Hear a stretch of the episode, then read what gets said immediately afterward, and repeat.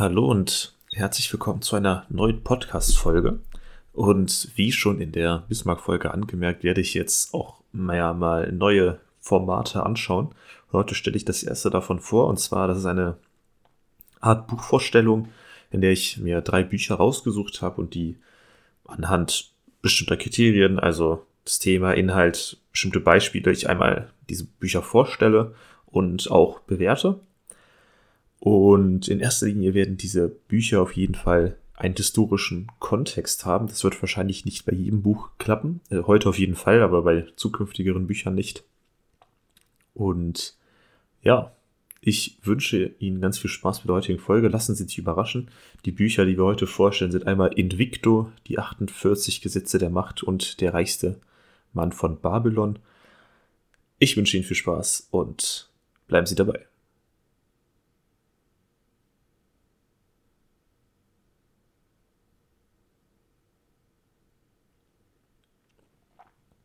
Fangen wir an mit dem ersten Buch, und zwar das Buch Invicto. Ähm, Invicto wird geschrieben von Marcos Vasquez, ist, ähm, ich habe den Namen wahrscheinlich falsch ausgesprochen, ist ein relativ neues Buch, also ist jetzt dieses oder letztes Jahr erschienen, kostet aktuell 18 Euro und ist auf jeden Fall von unseren Büchern, die wir haben, das Buch, was am meisten mit der Vergangenheit zu tun hat, denn es geht um die antiken Stoiker und zwar lautet der Untertitel praktisch mit dem Mindset der Stoiker und der modernen Psychologie zu mehr Klarheit, Erfolg und einem erfüllteren Leben. Dabei kann man schon mal sehr gut sehen, worauf sich das Buch begründet, nämlich auf der Philosophie der Stoiker. Ähm, die Stoiker-Schule, also wir hatten in der Antike haben wir vier Akademien und eine davon war eben die Stoa, die Stoiker. Die wurde gegründet von Zenon und das war circa 300 vor Christus, wenn man sich das so in, ins Gedächtnis rufen möchte.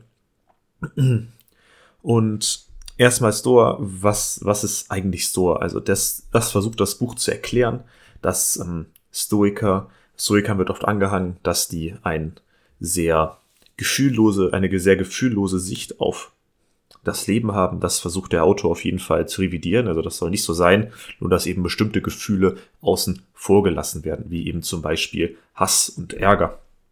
Oder auch Trauer, interessanterweise. Also Trauer ist keine Tugend laut diesem Buch. Und in erster Linie geht es darum, dass der Autor einem, einem aufzeigt, wie man seinen eigenen Verstand begreift und wie man seine Emotionen beherrscht. Das ist eben auch diese, dieses Grundleitprinzip der, der Stoiker und wie einem da in erster Linie Disziplin und Entschlossenheit weiterhelfen können. Was ich persönlich sehr gut dabei fand, ist, dass der Autor immer wieder Zitate einbaut von bekannten Philosophen, die wir aus der Antike kennen, zum Beispiel Epiktet, Seneca oder auch ähm, Marc Aurel. Das wären zum Beispiel Zitate wie ein, eins von, von Epiktet. Der Weg zum Glück besteht darin, sich um nichts zu sorgen, was sich unserem Einfluss entzieht. Und genau das, also damit ist dies, dies, dies, die Philosophie der Stoiker schon sehr gut beschrieben. Also alles, was sich unserem Einfluss entzieht, ist nicht unser Weg zum Glück. Das können wir auch nicht ändern, das können wir nur akzeptieren. Und wie akzeptieren wir das nicht mit Hass, sondern wir äh, ähm, akzeptieren das mit eben Akzeptanz. Das war ein verdrehtes, verdrehtes Wortspiel, aber so ungefähr ist diese, kann man sich das vorstellen. Ähm, das Buch ist auf jeden Fall geeignet für angehende Philosophen, Leute, die sich sehr intensiv mit Mindset beschäftigen und die auch gleichzeitig diesen Podcast hören, denn das Buch ist wirklich sehr historisch aufgebaut. Also es ist jetzt nicht, dass da jetzt viele historische Eckdaten vorkommen, aber wenn man eine, also man muss sich überlegen, dass das immerhin knapp anderthalb tausend Jahre her ist, wo die solche, also wir haben ja nicht die ganzen Bücher von Seneca, Epictet oder auch Marc Aurel, aber in erster Linie geht es ja darum, dass wir verschiedene Fragmente haben, die wir zusammensetzen können, um eben diese Bücher zu rekonstruieren. Und wer sich für sowas interessiert, für den ist das Buch auf jeden Fall geeignet, denn es kommen sehr viele Zita einzelne Zitate vor von eben historischen oder antiken, es ist ja eher antike, antike, äh, von antiken Autoren vor. Und das macht das Buch auf jeden Fall auch für Leute interessant, die diesen Podcast hören, sich aber auch gleichzeitig vielleicht mal andere Richtungen anschauen möchten. So viel aber erstmal zum ersten Buch. Wie nochmal gesagt, das Buch war Invicto von Markus Vasquez. Ich werde übrigens auch alle Bücher einmal in die Beschreibung packen, damit äh, Sie jetzt nicht viel rumgoogeln müssen und dass auch die richtigen Auflagen sind und alles. Genau, wir kommen zum nächsten Buch und das nächste Buch ist, wie auch schon in der Einleitung gesagt, Power von Robert Greene. Und ich habe mich am Anfang relativ schwer getan, dieses Buch zu nehmen. Warum werde ich gleich erklären. Aber erstmal zu den Eckdaten. Also das Buch ist nicht kein aktuelles Buch, also es ist nicht neu geschrieben. Das ist ähm, von die Erstauflage 1998. Die der Inhalt da drin ist aber schon relativ aktuell. Also man soll sich jetzt nicht davon abschrecken lassen, dass das Buch zwei, äh, 24 Jahre alt ist. Es kostet je nach Format, also entweder Taschenbuch oder Hardcover 10 bis 18 Euro, ist also auch nicht die Welt. In dem Buch geht es in erster Linie um, wie der Titel auch schon sagt, um Macht. Und zwar veranschaulicht Robert Greene, der auch Historiker ist, diese, diese Macht anhand von historischen Beispielen. Also wer zwar einen groben Überblick unserer Geschichte hat, aber jetzt nicht sich genau mit einzelnen Personen oder so befasst hat, für den wäre das Buch auf jeden Fall ähm, eine gute Idee, denn da es sehr, es werden sehr viele unterschiedliche Personen, teilweise auch sehr eingehend erleuchtet. Also zum Beispiel Ludwig der Sonnenkönig oder der französische Außenminister, der auf dem Wiener Kongress war. Ähm, den Namen kann ich äh, leider nicht aussprechen. Also in dem Buch, wenn, wenn man ihn Deutsch vorliest, ist es Talleyrand. Ähm, es ist aber ein französischer Name und mein Französisch ist leider sehr schlecht. Deswegen gehen wir da jetzt nicht weiter drauf ein. Der Autor versucht in erster Linie das ähm, omnipräsente Gefühl der Macht zu beschreiben. Was ist Macht und in welchen Formen spiegelt sich Macht immer wieder in der Geschichte? Ähm, oder kommt es immer wieder in der Geschichte zutage? Und dazu hat er eben acht, 48 Gesetze auserarbeitet und stellt, legt diese halt da einmal mit Hauptbeispiel, manchmal auch mit Gegenbeispielen, wie man eben das Gesetz nicht macht.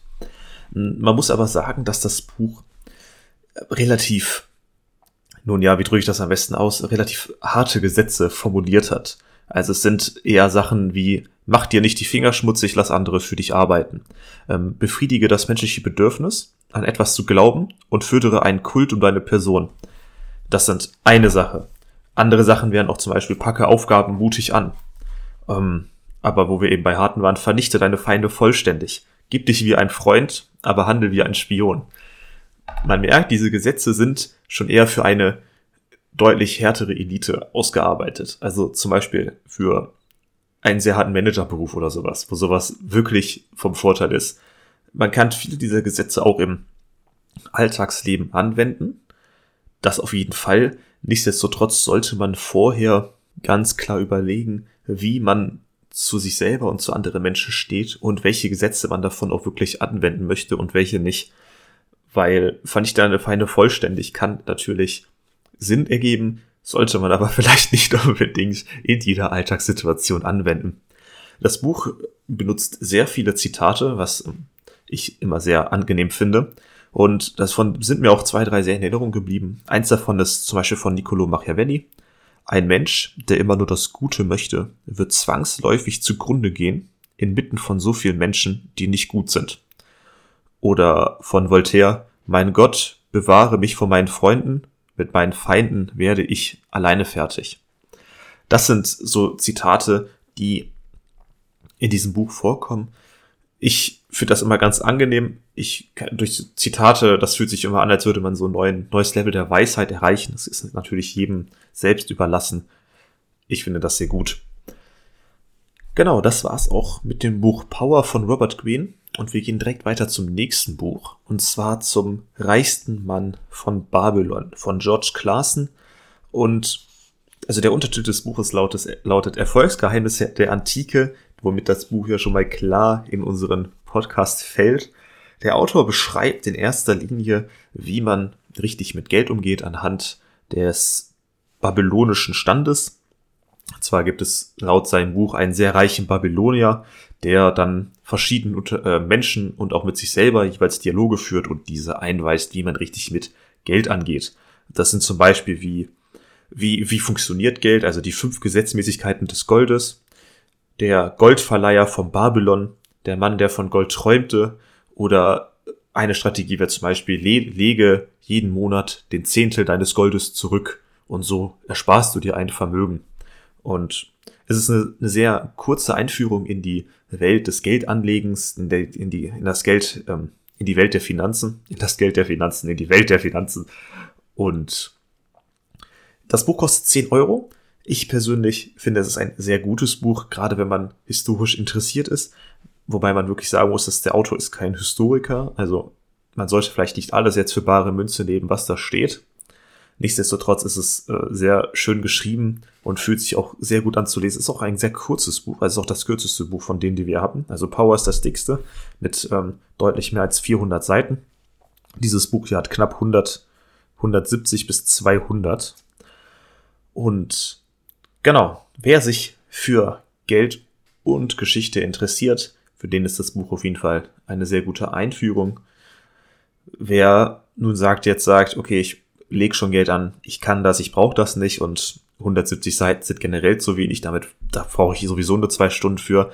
Für den sind die 10 Euro dann auf jeden Fall nicht gut investiert. Aber soweit so gut. Wer ein lustiges Buch zu Finanzen sucht und sich für Geschichte interessiert, der hat auf jeden Fall damit das richtige Buch gefunden. So, das war's jetzt aber. Erstmal mit unseren Büchern. Ich hoffe, die Folge hat Ihnen gefallen und Sie werden sich auch die, äh, du wirst dir auch die anderen Folgen anschauen. Ich würde mich sehr freuen, wenn es darüber eine Rückmeldung gibt. Ich werde für den Podcast einen Instagram-Account einrichten, also eine Reise in unsere Geschichte. Den werde ich auch in den Kommentaren hier verlinken. Ich, also wenn Sie dann irgendwelche Fragen haben oder irgendwie zu den Büchern was wissen möchten, einfach gerne fragen. Ich bin da. Und gerne aber auch natürlich für Kritik. Also wie gesagt, das Format ist jetzt neu. Das habe ich mir jetzt praktisch aus den Fingern gezaubert. Also wahrscheinlich gibt's sowas schon, aber ich habe das immer gemerkt, auf Instagram gibt's ganz viele, hm, so Reels heißen die, das sind so Kurzvideos, die man so durchwischen kann. Und sowas gibt's ganz viel zu Büchern, aber ich habe noch nie einen Podcast zu Büchern gefunden. Und dann, das wollte ich eben mal ausprobieren, weil ich finde immer schön, wenn man auch darüber redet, dann hat man so ein bisschen was Handgreifliches und kann auch deutlich mehr Infos wiedergeben, als in so einem kleinen Kurzvideo steht.